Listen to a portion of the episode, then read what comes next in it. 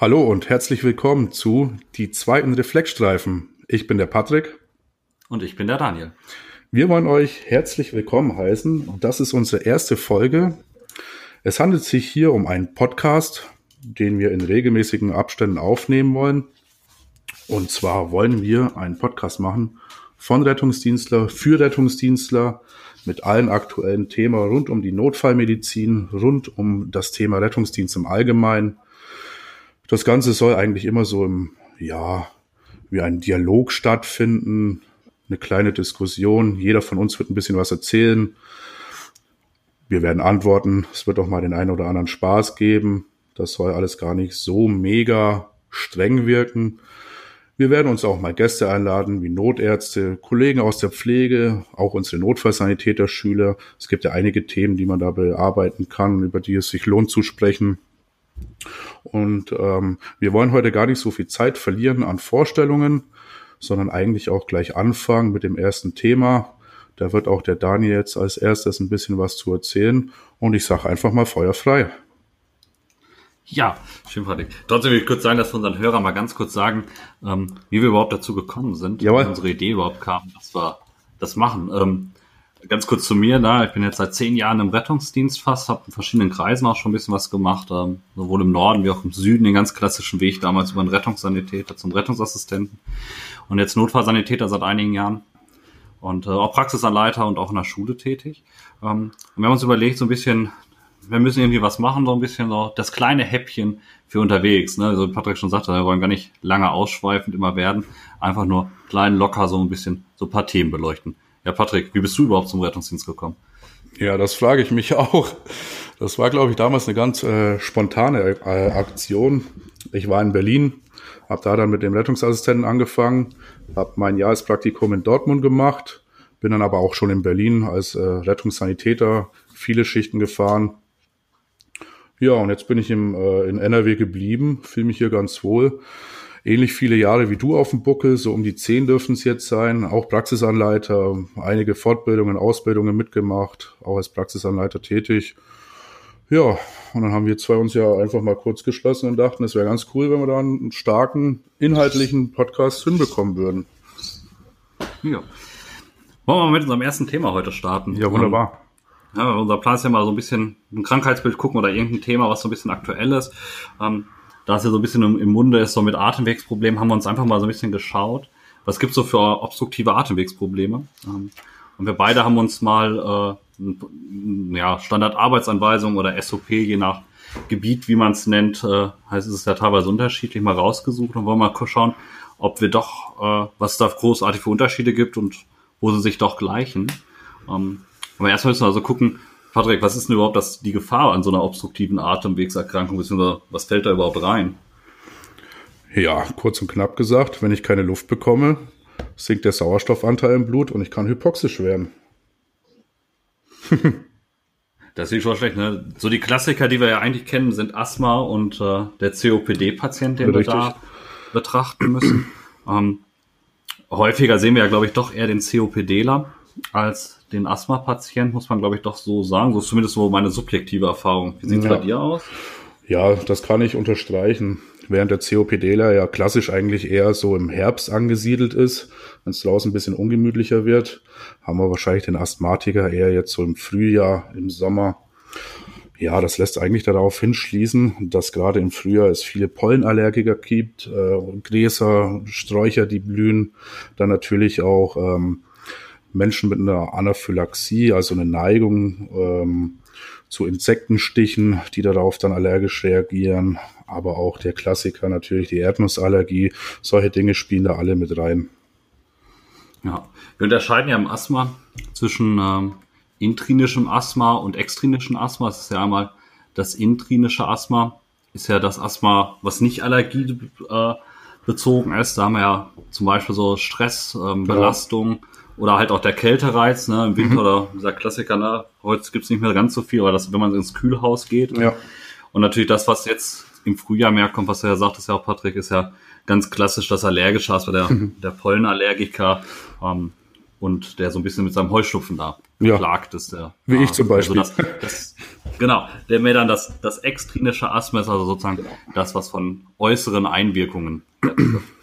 Also unser Grundproblem ist ja, dass, dass es zu eng wird in den Bronchien, ne? Genau. Auf verschiedenen Wegen, ne? Das sagtest du ja einmal, ist halt dieses Zusammenziehen der Bronchialmuskulatur, ähm, dieser Asthmatrier, dieser Bronchospasmus, wovon wir reden, Mhm. ne, dass sich zu viel Schleim bildet, nennen wir ihn in schön oder cool, wie man es mal so sagt, Hypersekretion. Ja. Und das andere ist ja die Schwellung der Schleimhaut, also das, das Bronchialwandödem, ne? Genau. Das ist diese ganz klassische Trias des Asthmas. Ja, jetzt haben wir uns mal rausgesucht. Du hast dir äh, dich mal so ganz klassisch an Nordrhein-Westfalen ähm, gegeben in der in der SAA. Ich habe Genau. mir mal tatsächlich die Unterlagen aus seiner alten Heimat Berlin rausgesucht. Die haben auch äh, ganz interessante medizinische Handlungsanweisungen, nennt sich das dort.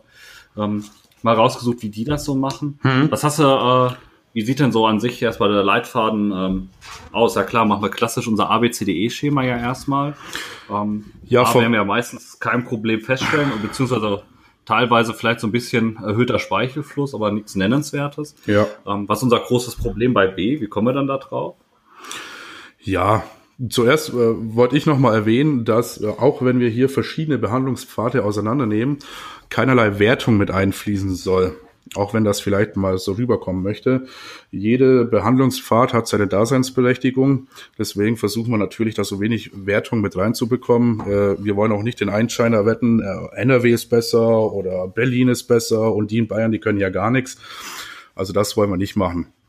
Aber ähm, es ist bei mir jetzt mit dem Behandlungspfad äh, für NRW schon ganz beeindruckend. Wenn ich mir den nämlich komplett auseinander nehme, habe ich hier eins, zwei, drei, vier, fünf, sechs verschiedene Behandlungspfade und Standardsarbeitsanweisungen, weil die Bronchialobstruktion, so ist der Behandlungspfad in NRW genannt, einiges beinhaltet. Natürlich erstmal Basismaßnahmen, die kennen wir alle. Kleines EKG, Pulsoxy, Blutdruck, das ganze Pipapo. Allerdings beeindruckt ja eigentlich jemand, der Atemnot hat, schon von Anfang an mit seinen Symptomen. Ja, die sind kurzatmig, die sind äh, schnell am Atmen. Man sieht es ihnen an, dass sie schlecht äh, gerade zusammen sind. Und ähm, da muss man sich eigentlich gar nicht im ersten Angriff groß auf eine äh, Monitordiagnostik verlassen, sondern das erklärt eigentlich der gesunde Menschenverstand. Ähm, wenn ich jetzt mal von oben nach unten durchgehe, kommen nach den Basismaßnahmen gleich der Reiter mit der Herzfrequenz. Da haben wir einmal über 150 Schläge die Minute. Sollte der Patient darunter sein, funktioniert es in NRW folgendermaßen. Das teilt sich dann in zwei Reiter auf. Einmal Alter über 12 Jahre und einmal das Alter von 4 bis 12. Bei beiden fangen wir mit einer Salbutamol-Vernebelung an. Das sind Warum spielt da jetzt gerade unsere Frequenz vorweg so eine wichtige Rolle? Also dieser Abgleich, Herzfrequenz größer, kleiner 150? weil Salbutamol äh, aufs Herz reagiert. Es ist ja ein Beta-2-Sympathomimetikum. Das heißt, es kann äh, die Herzfrequenz deutlich steigern. Allerdings muss man dazu sagen, das ist natürlich für jeden Patient auch ein bisschen individuell anzuwenden, weil wie zeigt sich denn so ein Patient bei uns mit einer schweren Atemnot? Die sind aufgeregt, die haben Angst vom Sterben, weil das ein ganz, ganz äh, schlimmer Zustand ist. Das heißt, die Angst spielt damit rein. Natürlich versucht das Herz mit erhöhten Frequenz den Sauerstoff, den es im Blut hat, noch ordentlich zu verteilen. Deswegen muss man das ein bisschen individuell auch betrachten. Aber es geht dann ähm, in beiden Alterskategorien weiter mit der Salbutamol-Vernebelung. In NRW sind das 2,5 Milligramm. Die kommen natürlich dann über eine Verneblermaske an den Patienten mindestens ein Flow von, acht, äh, von 6 bis 8 Liter O2. Man kann es natürlich auch ein bisschen höher stellen. Und dann äh, lässt man den Patienten natürlich erstmal vernebeln. Ja, wobei wir bei der Verneblermaske natürlich ganz klar aufpassen müssen. Ne? Was wir immer nicht vergessen dürfen, sind so diese Basissachen ne? mit Oberkörperhochlagerung und Co. Beginn. Ähm, und auch beim Vernebler, ne? wenn wir den zu stark einstellen, ne? also größer 10 Liter, Ja. ähm, wird es entweder dazu kommen, dass halt diese Vernebelungsfunktion gar nicht mehr richtig funktioniert oder eigentlich eher, dass du dieses klassische Abplatzen des Sauerstoffschlauchs von diesem Behälter, der dann einfach, äh, weil zu viel Druck sich aufbaut. Ne? Also, das passiert tatsächlich häufig, ja. Genau, ne, also beachtet da auch jeweils die äh, Anleitung, weil die sind tatsächlich immer so ein bisschen unterschiedlich. Manche können sechs bis acht, die anderen acht bis zehn Liter die Minute im Durchlauf haben an Verneblermasken. Da muss man immer drauf achten. Und ganz wichtig, der Patient muss aufrecht sitzen, weil sonst funktioniert das System halt einfach nicht. Ja, das ist tatsächlich was, was man ja häufig beobachtet. Der Patient hat eine liegende Position oder halbliegend irgendwie. Das ist natürlich für die Atmung nicht so geil. Da muss man einfach mal sagen, dass der Patient sich äh, ordentlich hinsetzen soll, am besten den Oberkörper gut aufrichten, die Kutscherstellung einnehmen, also nach vorne gedrückt, einfach um auch die Atemhilfsmuskulation mit ins Spiel, äh, Muskulatur mit ins Spiel zu holen, um natürlich das Maximum für den Patienten rauszuholen. Ja. ja also auch da, man sagt immer so schön ja, ja, der Patient setzt sich ja eh immer so hin, wie es für ihn am besten ist. Ja, zum Teil, glaube ich, ist das auch vollkommen richtig. Aber ich glaube, da müssen wir einfach mal schauen, das kann man ja teilweise noch verbessern. Ne? weil nicht jeder Patient weiß ganz exakt, wie er sich setzen muss. Der bekannte Asthmatiker oder auch der COPDler, der das so ein bisschen kennt. Ja. Ich glaube schon, dass er auch im Kutscher sitzt und hier die klassische Lippenbremse kennt. Aber ja. halt auch nicht jeder Patient, oder der sich in einer Stresssituation daran erinnert, ne, muss man ja auch mal dran bedenken. Mhm. Dass wir aber einfach die Lagerung, die der Patient vielleicht einnimmt, vielleicht einfach noch mal ein bisschen verbessern können, um da ein bisschen mehr die Atemhilfsmuskulatur überhaupt erstmal zu aktivieren. Ne? Ja, da möchte ich tatsächlich auch nochmal mit in den Basismaßnahmen einsteigen, weil es ganz wichtig ist, was Daniel gesagt hat, jetzt mit der äh, Lagerung des Patienten. Wenn das extrinsische, ähm, extrinsische, was für ein Wort, äh, Ursachen hat, empfiehlt es sich natürlich, solche äh, Ursachen auch zu beheben. Das heißt, der Pollenallergiker in der Blumenwiese ist natürlich alles andere als äh, gut für ihn. Da macht es natürlich Sinn, den äh, eventuell in den RTW zu holen oder wenn das natürlich im geschlossenen Raum passiert, vielleicht das geöffnete Fenster auch zu schließen, um einfach ähm, ja allergische Ursachen dann auch zu eliminieren oder zumindest ein bisschen zu verbessern. Bringt ja nichts, wenn der äh, Erdnussallergiker sich die ganze Zeit die Erdnüsse weiter einverleibt. Ja, da arbeiten wir ja an sich ähnlich wie eine Anaphylaxie, ne? Ja. Sozusagen das, was es schlecht macht, auch irgendwie wegschaffen, ne? Definitiv. Auf der anderen Seite beim intrinischen Asthma natürlich auch den, vielleicht den Stressfaktor, ne? Das ist vielleicht erst ja. aufgrund einer psychischen Situation der Stress äh, passiert und daraufhin ist ein, äh, kam zum Asthmaanfall. Vielleicht einfach so ein bisschen ganz klassisch, ne? Beruhigen, in Ruhe mit dem Patienten sprechen. Diese ganzen kleinen Basics können, glaube ich, vor allem bei der Atemnot dem Patienten schon ganz viel weiterbringen und dem auch so ein bisschen was Gutes vor allem tun. Genau. Ja, da machen wir mal weiter bei uns im ähm, Algorithmus. Wir haben Salbutamol vernebelt. Dann warten wir natürlich ab, ob sich Besserung einstellt. Wenn oh, sich, was passiert, wenn es nicht? Wenn sich es nicht einstellt, dann geht es hier im Behandlungspfad weiter mit dem Ipratropiumbromid. Das ist nämlich die nächste ah. Standardsarbeitseinweisung, die dann äh, mit reinspielt. Wir nehmen die Maske, und tropfen da quasi 0,5 Milligramm Ibro, was für ein Wort auch schon wieder, Ipratropiumbromid. Für mich als Bayer, der lange in Berlin war, ein absolut schreckliches Wort. Ja, 0,5 Milligramm wird weiter vernebelt mit 6 bis 8 Liter O2. Wir müssen dabei achten, dass auch die Maske fest auf dem äh, Gesicht sitzt, damit dann natürlich nicht so viel außen weggeht. Und dann warten wir, ob weiterhin Besserung eintritt. Man muss natürlich sagen, ähm, es laufen ganz viele Sachen nebenbei natürlich auch. Wir sind ja mindestens zu zweit. Wahrscheinlich ist ein Notarzt noch mit äh, auf dem Weg. Falls das nicht der Fall ist, muss der Notarztruf natürlich gemäß dem Notarztindikationskatalog parallel oder wenn die ersten Maßnahmen dann eingespielt sind, dann auch erfolgen. Klar, macht auch immer so ein bisschen ähm, erstmal, ne, wie sind die örtlichen Gegebenheiten? Na, das können wir halt auch nicht individuell, das kann man auch so pauschal ja gar nicht sagen. Das muss man individuell betrachten. Das ist ein ganz wichtiger Punkt. Ja, also wir wollen da auch keiner sagen, das muss jetzt immer so laufen. Ne? Das ist tatsächlich, wir genau. schauen uns Leitlinien oder Standardarbeitsanweisungen, Behandlungspfade an und wollen einfach mal so ein bisschen das Vorstellen darüber diskutieren, so ein bisschen den Hintergrund da ja auch beleuchten. Ne? Das heißt, natürlich müsst ihr immer noch schauen, was ist lokal bei euch äh, der Weg. Ne? Ähm, wie klappt's da gut? Jetzt haben wir ja schon relativ viel Medikamente reingeschüttet, ne? Ähm, Salbutamol und, und äh, ich nenne es mal Atrovent ausnahmsweise mal als Handelsname. Für mich auch noch einfacher. einfacher. Ja. Auch als äh, Sauerländer macht äh, Hypertropiumbromid nicht schöner.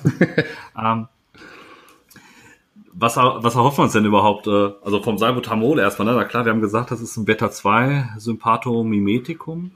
Ähm, was wir da ja geben, äh, klassisch sind es meistens so zwei Ampullen, ne, damit wir auf diese 2,5 Milligramm kommen. So Plastikampullen sind das ja häufig. Genau. Ähm, klar, ne, Beta-2-Sympathometikum macht schon mal Herzfrequenz schneller, ähm, aber das ist ja gar nicht unser Ziel. Was wollen wir eigentlich damit erreichen, Patrick? Wir wollen damit erreichen, dass sich die Bronchien maximal weit stellen, um damit wieder einen verbesserten Fluss des Sauerstoffs zu gewährleisten, beziehungsweise der Umgebungsluft, die wir erstmal einatmen. Genau. Das Ganze passiert nämlich aufgrund ähm, der Erschlaffung der glatten Bronchialmuskulatur. Das heißt sozusagen, ja, auf einmal unseren Bronchospasmus, wenn wir wieder zurück an unsere Trias denken, den Bronchospasmus wollen wir damit äh, aufheben, na, sozusagen der, das Weiten. Auf der anderen Seite, wenn wir die Bronchien natürlich weiten, verteilt sich ja auch, ja, die Fläche ähm, von dem Sekret auf viel mehr, oder die, die Menge des Sekrets auf die Fläche der Bronchien. Das heißt, wir haben gar nicht mehr so eine so eine weiter Engstellung, also eine hohe Engstellung wie vorher. Das gleiche passiert natürlich auch mit dem Ödem. Das heißt, wir wollen eigentlich wieder mehr, ja, mehr Fluss schaffen können. Also das, genau. das Rohr muss wieder größer werden, im Gegensatz zu wie es jetzt gerade ist. Ja. Das haben wir ja mit dem Salbutamol. Ähm, müssen wir da noch irgendwas anderes beachten, außer Herzfrequenz? Oder können wir einfach sagen, Herzfrequenz ist, äh, ist unter 150 immer rein mit dem Zeug? Das ist eine sehr gute Frage, Daniel ich weiß. Nein, natürlich nicht. Ne? Wir sollten auch immer da gucken. Ne? Weil mit dem Patienten klären. Aufklärung ist natürlich immer ein riesiger, wichtiger Punkt. Ne? Ja. Ähm, wir haben natürlich erstmal die Tachykardie, was wir schon sagten. Ne? Bei Schwangeren ist halt wie bei vielen Medikamenten, sollte man tatsächlich ein bisschen aufpassen. Und eine ganz große Kontraindikation ist natürlich alles, was Herzinfarkt oder die KHK, also das ACS und die KHK, so nach Vormedikation ist schon eine strenge Indikationsstellung stellen, gegebenenfalls rauslassen nach örtlicher, ähm, nach örtlicher Anweisung. Denn man muss ja mal gucken, wir wollen ja das Herz nicht noch mehr belasten und das tun ja. wir ja gerade mit dem Salbutamol. Dadurch, dass wir die Herzfrequenz ansteigern, erhöhen wir auch den Sauerstoffbedarf am Herzen automatisch mit, was jetzt äh, sozusagen ausgeglichen wird im Rahmen unserer Salbutamolgabe im Lungenödem, äh, beziehungsweise bei der obstruktiven Atemnot. Und dann haben wir natürlich, ähm, wenn wir ja dann mehr Kraft aufs Herz geben wollen und mehr Sauerstoffbedarf am Herz bei KK und beim ACS, eher eine Schädigung für den Patienten. Das heißt, wir sollten das schon im Voraus ausschließen, indem wir einfach unsere Basismaßnahmen fertig haben, das EKG geklebt haben, internistische Patienten, das glaube ich unterdessen vermute ich jetzt einfach mal so aus meiner Erfahrung fast äh, Standard, dass jeder internistische Patient ähm, ein 12-Kanal-EKG kriegt, damit man das schon mal halbwegs ausschließen kann, komplett, zumindest ja. das ACS. Und ja. Die KK können wir ja viel überfragen, auch das halt Abfragen sehr wichtig. Ne? Dieses, äh, wir werden uns nochmal in einer Folge, denke ich, auch ein bisschen so mit diesen Schematas mehr beschäftigen. Genau. Ähm, da ist ja dieses OPQRST-Schema in den meisten ja. Leitlinien unterdessen drin für Schmerz und sowas. Und da ist natürlich wichtig, wie es, gibt es vielleicht irgendwelche Schmerzen, die ganz klassisch gar nicht äh, auf unserer obstruktive Atemwegserkrankung gehen oder auch Atemnot sondern viel mehr Richtung KRK, ne? dann der ausstrahlende Brustschmerz, der dann wieder das ACS-Symptom ist. Ja. Ähm, also wir müssen tatsächlich, wir müssen leider echt mit Menschen reden, das hilft ja alles nichts. Ne? Nee, und das ist in gerade in solchen äh, Situationen der Atemnot natürlich auch schwierig. Es empfiehlt sich natürlich immer davor auch ein ordentliches ABCDE-Schemata äh, durchzuführen, auch äh, Fremdamt am Nesstisch natürlich zu agieren. Oft sind ja irgendwelche Familienmitglieder oder Dritte dabei, die eventuell was sagen können. Und was auch wichtig ist, diese ganzen Maßnahmen, die wir ergreifen, die ergreifen wir natürlich auch im Team. Wir sind ja nicht alleine vor Ort. Wir haben unsere Notfallsanitäter-Kollegen dabei, Rettungssanitäter, vielleicht sogar noch unsere Schüler oder Praktikanten dabei. Das, das läuft ja alles Hand in Hand. Ne? Also diese Schemata, diese Behandlungspfade, die sind natürlich linear aufgebaut. Es läuft aber halt auch vieles immer parallel. Ja. Jetzt haben wir Salbutamol, Salbutamol, ja, relativ gut, glaube ich, jetzt abgearbeitet. Ne? Ja. Ähm, was erhoffen wir jetzt uns von dem, ich nenne es immer noch Atrovent, ähm, von dem äh, Ipratropiumbromid äh, jetzt noch mehr? Warum setzen wir das jetzt noch drauf? Wenn allein durch Salbutamol keine Verbesserung äh, eintritt oder nur sehr wenig, geben wir das zusätzlich, weil es äh, quasi das Salbutamol in seiner Wirkung noch ein bisschen unterstützt und die Bronchien weitet. Und zum Zweiten auch äh, an der glatten Muskulatur die Kontraktion hemmt. Also es wirkt dann gegen die Spastik. Das sind mhm. beim Erwachsenen und Kinder ab 12 Jahre 0,5 Milligramm und äh, Darunter geben wir 0,25 Milligramm. Also wir äh, halbieren die Dosierung quasi. Ist ja wieder ganz simpel, ne? Beim äh, Erwachsenen geben wir immer eine Ampulle. Ne? Genau. Da, der sagt immer, eine Ampulle tötet nicht mit auf ein paar Ausnahmen. Ja. Ähm, aber ganz gut können wir da sagen, meistens guckt natürlich immer, was ist bei euch auf Ja. den Fahrzeugen drauf. Aber ganz klassisch ist das äh, Atrovent auch in, einer, in, auch in so einer Plastikampulle 0,5 Genau. Milligramm. Das heißt, an sich kann man da eine wieder von im Vernebler reinschmeißen. Ja, das haben wir schon mal viel an Medikamenten gegeben, haben Lagerungen gemacht, äh, haben natürlich auch viel untersucht, ne, haben ja unseren, unser Giemen eh festgestellt. Genau. Ähm, wenn wir noch mal ganz kurz zur Auskultation sind, wir sprechen ja mal von einem expiratorischen Giemen oder auch expiratorischen Stridorm, was wir ja haben in der Auskultation, was wir vermutlich jetzt immer noch haben werden. Ähm, wofür stimmt passt denn unser, also welchen Bereich betrifft es denn klassisch, wenn, wenn expiratorisches Atemwegs oder Atemnebengeräusch hören? Ja, da wir uns ja in dem Reiter des Buchstabens B befinden, die unteren Atemwege. Genau. Ja, ganz klassisch kann man sagen, alles, was wir im Expiratorischen haben, ist unterhalb der Stimmritzen, Genau. ne? also unterhalb, ne? Und alles beim inspiratorischen Stridor ist klassisch eigentlich mehr so das A-Problem, alles oberhalb der Stimmritze, also eine Verlegung oder eine Engstellung Ja. der oberen Atemwege. Da wollen wir jetzt dagegen angehen, ne? genau gegen unser, unser B-Problem, ne? Genau. das, Expirator, das expiratorische Problem sozusagen, ähm, haben da jetzt ja was gegen gegeben. Ähm, wie sieht's aus, wenn wir ja keine Besserung haben bei dir, wenn wir jetzt bei unserem Asthmatiker bleiben? Ja, im Prinzip geht der Reiter weiter. Im besten Fall hätten wir natürlich eine Besserung.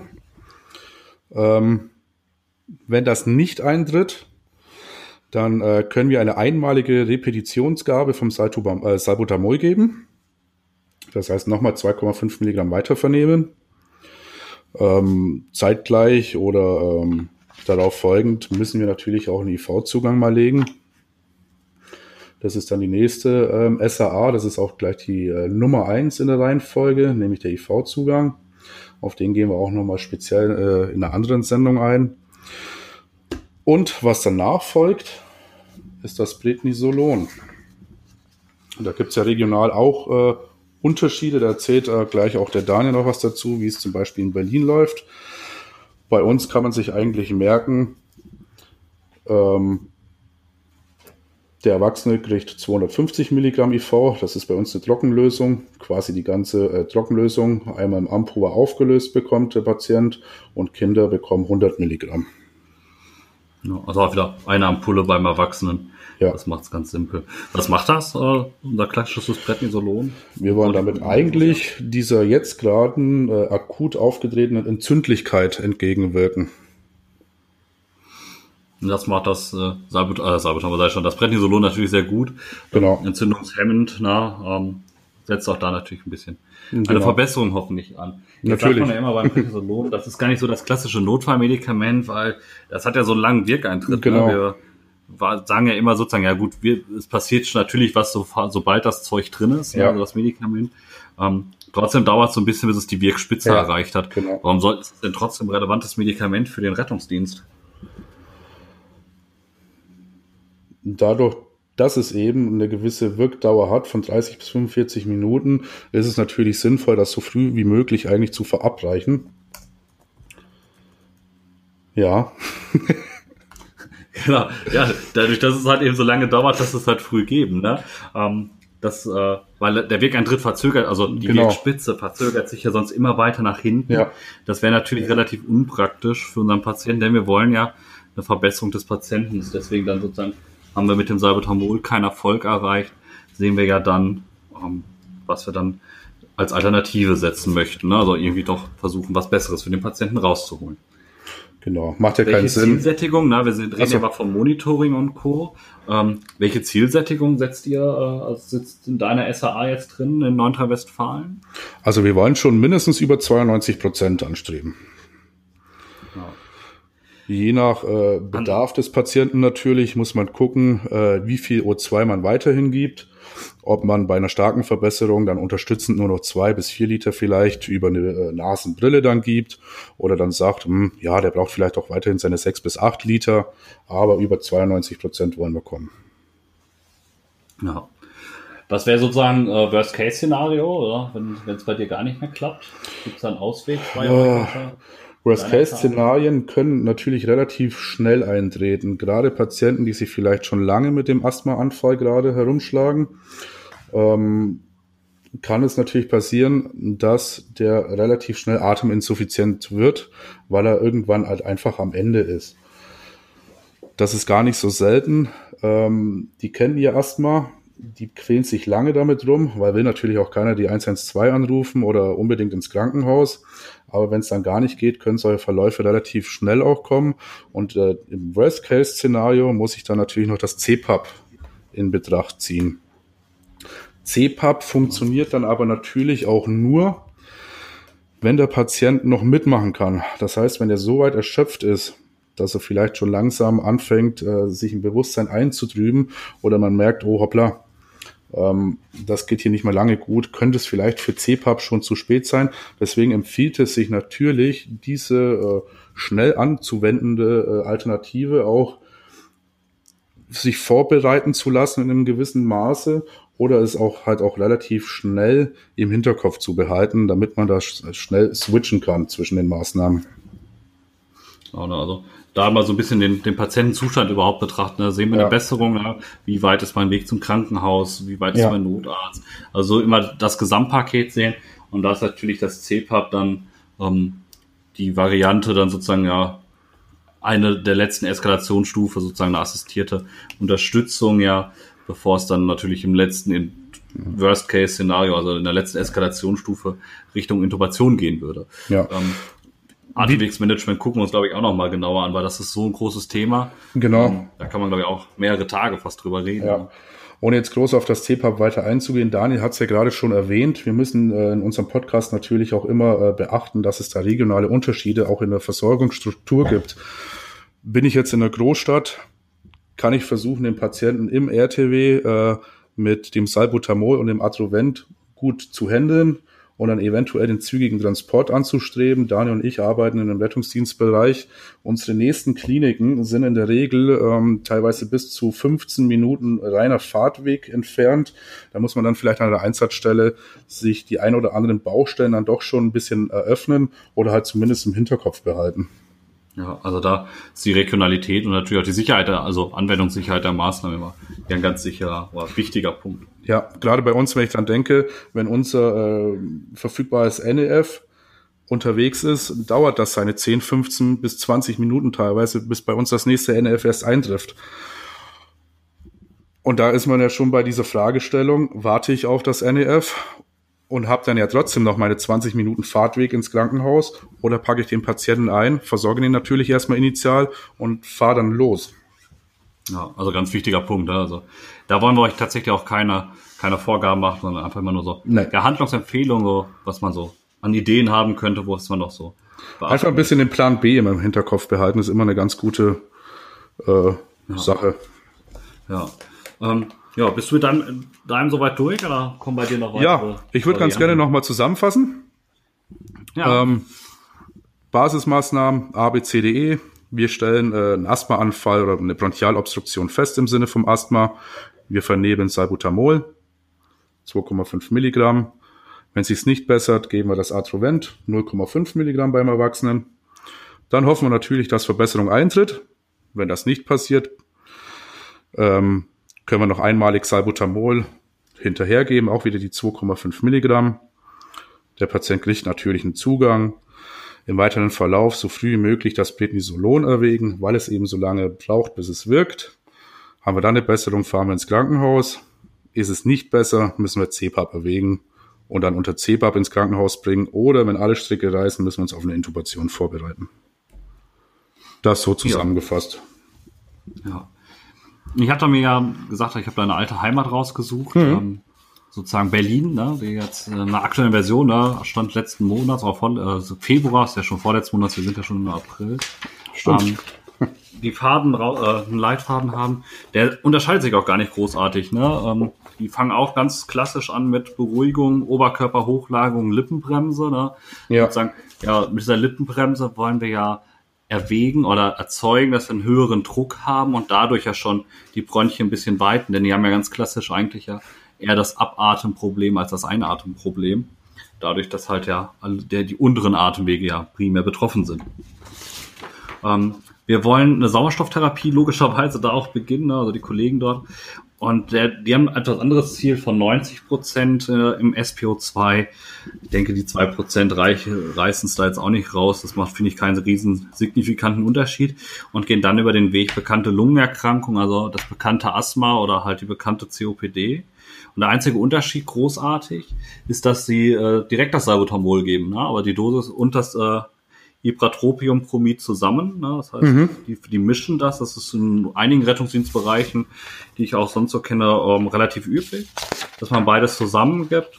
Ähm, das heißt also 2,5 Milligramm Salbutamol, also die zwei Ampullen und die 0,5 Milligramm Ipratropium. Bromid ähm, direkt in einem Vernebler laufen lassen. Ausschlusskriterien sind logischerweise die gleichen. Ne? Da verändert sich ja das Medikament, bleibt immer noch das gleiche wie, wie in Nordrhein-Westfalen ähm, gehen dann auch den Weg bei Verschlechterung, den Weg Prednisolon, dort aber mit äh, im Asthma nur mit 100 Milligramm statt mit 250 Milligramm. Das Medikament, die Wirkweise, der Weg, es bleibt tatsächlich gleich. Was ich ja. ganz nett finde, nochmal als Reminder, was die mit drin haben für ihre Notärzte mit bei, als Notarztmaßnahme, neben der CPAP-Therapie als Worst-Case-Szenario, ist tatsächlich nochmal äh, das Reproterol, Bronchospasmin unter vielen mhm. bekannt aufgezählt, und Esketamin, was ja auch in einer relativ hohen Dosis auch nochmal eine ja. Bronchodilatation macht. Das ist vielleicht ja. gar nicht so ganz klassisch das Medikament, wo man ran zuerst denkt, aber da natürlich tatsächlich den Notarzt auch in diesem Leitfaden vorenthalten. Ähm, VB halt nicht vorenthalten. Und ähm, will da natürlich äh, dann nochmal ein paar Szenarien mit aufzählen, die man da so als Alternative nochmal setzt. Ja. ja. Ja, das sind so unsere Leitfäden. Ähm, was man immer so schauen muss, natürlich, wenn wir uns über obstruktive Atemwegserkrankungen angucken, ist natürlich auch das Zielkrankenhaus. Und das macht es, glaube ich, gar nicht so einfach, denn ähm, für uns draußen ähm, ist so ein Patient, oder so ein Patient, der kann ja auch mal schnell kippen, sagt man ja teilweise auch. Und man muss mal gucken, was kann meine Zielklinik im Hintergrund haben. Ne? Da stellt sich immer so diese ganz klassische Frage, Intensivbett bestellen, ja, nein, vielleicht, Überwachungsbett, IMC-Bett. Mhm. Und ähm, auch da kann man, glaube ich, gar keine Vorgabe machen, direkt von vornherein. Das ist tatsächlich immer so eine ja, Teamentscheidung, schauen, wie sieht mein Patient aus. Ja. Denn ähm, jeder unterscheidet sich da so ein bisschen. Ne? Viele Patienten, ähm, einige, denen geht schon mit Sauerstoff besser und ein bisschen Kommunikation. Genau. Ne? Der andere braucht tatsächlich die NIF-Therapie und die weitere intensivmedizinische Therapie. Das heißt, da muss man, glaube ich, tatsächlich das komplette ABCDE-Schema runter haben, um da auch einfach ja. einen Kompletteindruck des ja. Patienten zu haben. Ne? Also muss man tatsächlich individuell schauen. Geben ja. auch beide ähm, Arbeitsanweisungen nicht vor, dass dieser Patient unbedingt in die und die Klinik soll, sondern tatsächlich sich einfach überlegen, was ist meine passende Klinik, was ist die nächstgelegene Klinik. Das ist ja, genau. Das ist ja auch wieder diese, dieser regionale Unterschied. Jeder von uns kennt natürlich seine Krankenhäuser in dem Bereich, wo er arbeitet. Die einen Krankenhäuser sagen, jemand mit so einer Symptomatik geht direkt auf die Intensivstation. Andere Krankenhäuser behalten den Patienten äh, erstmal in der ZNA, gucken, wie er sich entwickelt. Vielleicht kann der auch dann wieder nach Hause gehen im Verlauf. Aber diese Entscheidung, die trefft natürlich ihr zu Hause äh, oder in eurem Heimatgebiet, nennen wir es mal so, natürlich ganz individuell. Aber ansonsten finde ich, haben beide Verfahrensanweisungen ihre Berechtigung und finde das nicht schlecht. Was mir äh, in der Berliner Anweisung ganz gut gefällt, ist auch der Reiter mit der Beruhigung, der Oberkörperhochlagerung und der Lippenbremse. Weil es ist ja auch nicht immer sofort RTW-NLF sofort zur Stelle, die natürlich sofort hoch äh, intensiv eingreifen können mit einer medikamentösen Therapie. Es kann ja auch mal der KTW sein, der als First Responder zu äh, erst vor Ort ist oder vielleicht auch sogar ein äh, HLF oder ein LF, je nachdem, was da vorhanden ist, die da als First Responder rausfahren. Und für die ist so ein Leitfaden natürlich auch ganz super. Und zu wissen, dass man mit solchen Basics, mit solchen ähm, ja, schnell gemachten Maßnahmen schon eine gewisse Linderung zu verschaffen ist, das darf man nicht unterschätzen.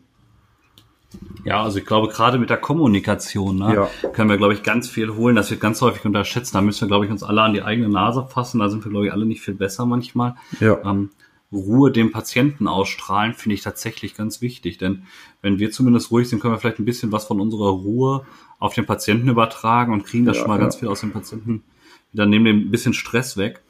Und äh, solche Basismaßnahmen, wie man immer sagt, dürfen wir nicht unterschätzen. Ne? Da sagt man, wir fahren draußen große Rettungswagen rum, die wie so eine kleine Intensivstation teilweise sind. Ne? Aber äh, trotzdem müssen wir noch an die Basismaßnahmen denken. Ganz wichtiger Punkt. Genau. Ich es nochmal schön, dass sie es tatsächlich in Berlin einfach nochmal mit draufgesetzt haben und nicht einfach nur mit Basismaßnahmen abgehakt haben. Genau. Diese Verfahrensanweisungen ja. und Behandlungspfade, das ist ja auch immer ein ein Prozess, der sich weiterentwickelt, so wie es in der Medizin halt auch äh, gang und gäbe ist. Das, was wir heute lesen, ist vielleicht morgen schon wieder veraltet und die werden ja auch regelmäßig aktualisiert. Und äh, da tut sich ja immer ein bisschen was. Ja, gerade ich glaube, Medizin ist einer der Bereiche, die da ja. sehr viele Entwicklung haben. Ne? Ja. ja, so langsam kommen wir schon zu unserem Ende unserer ersten Folge. Ne? Ähm, da haben wir schon den ersten Teil geschafft, mehr oder weniger. Ähm, wir hoffen, wir konnten euch so eine kleine Hilfe stellen. Also unser Ziel ist es ja tatsächlich einfach so das kleine Häppchen für zwischendurch zu sein. Nochmal so ein paar Sachen immer so im Vordergrund zu holen, nochmal als Erinnerung ähm, an Krankheitsbildern, an Vorgehen oder sonstige Sachen. Wir würden uns gerne über Feedback freuen. Das ist ein ganz großer, wichtiger Punkt für uns, denn wir wollen uns ein bisschen mit euch entwickeln. Ähm, habt ihr Fragen? Fandet ihr irgendwas nicht ganz so schön? Und wollen das so ein bisschen anpassen auch immer wieder und da stetig weiterentwickeln, um dann das zu sein, was ihr haben möchtet. Ein Podcast halt für zwischendurch. Ja, Patrick, war schön mit dir zu reden. In der aktuellen Zeit ja nicht äh, Angesicht, sondern wir reden ja momentan auch äh, entfernt miteinander. Genau. Ja, da kann ich dann äh, gleich schon mal den, äh, den Ausblick in die nächste Folge geben. Da wollen wir uns auch mit digitale Medien, Apps und alles, was der PC so kann, ein bisschen auseinandersetzen rund um den Rettungsdienst. Äh, habt ein bisschen Nachsehen, wenn heute nicht alles perfekt war, wenn es vielleicht noch ein bisschen unstrukturiert war. War die erste Folge. Wir geloben Besserung und wir werden uns äh, natürlich mit euch zusammen weiterentwickeln. Ja, und dann würde ich schon mal Danke sagen. Danke an dich, Daniel. Danke an euch, die dann zuhören werden. Und dann weiterhin viel Spaß. Genau. Bleibt gesund. Bis demnächst. Jo, tschüss.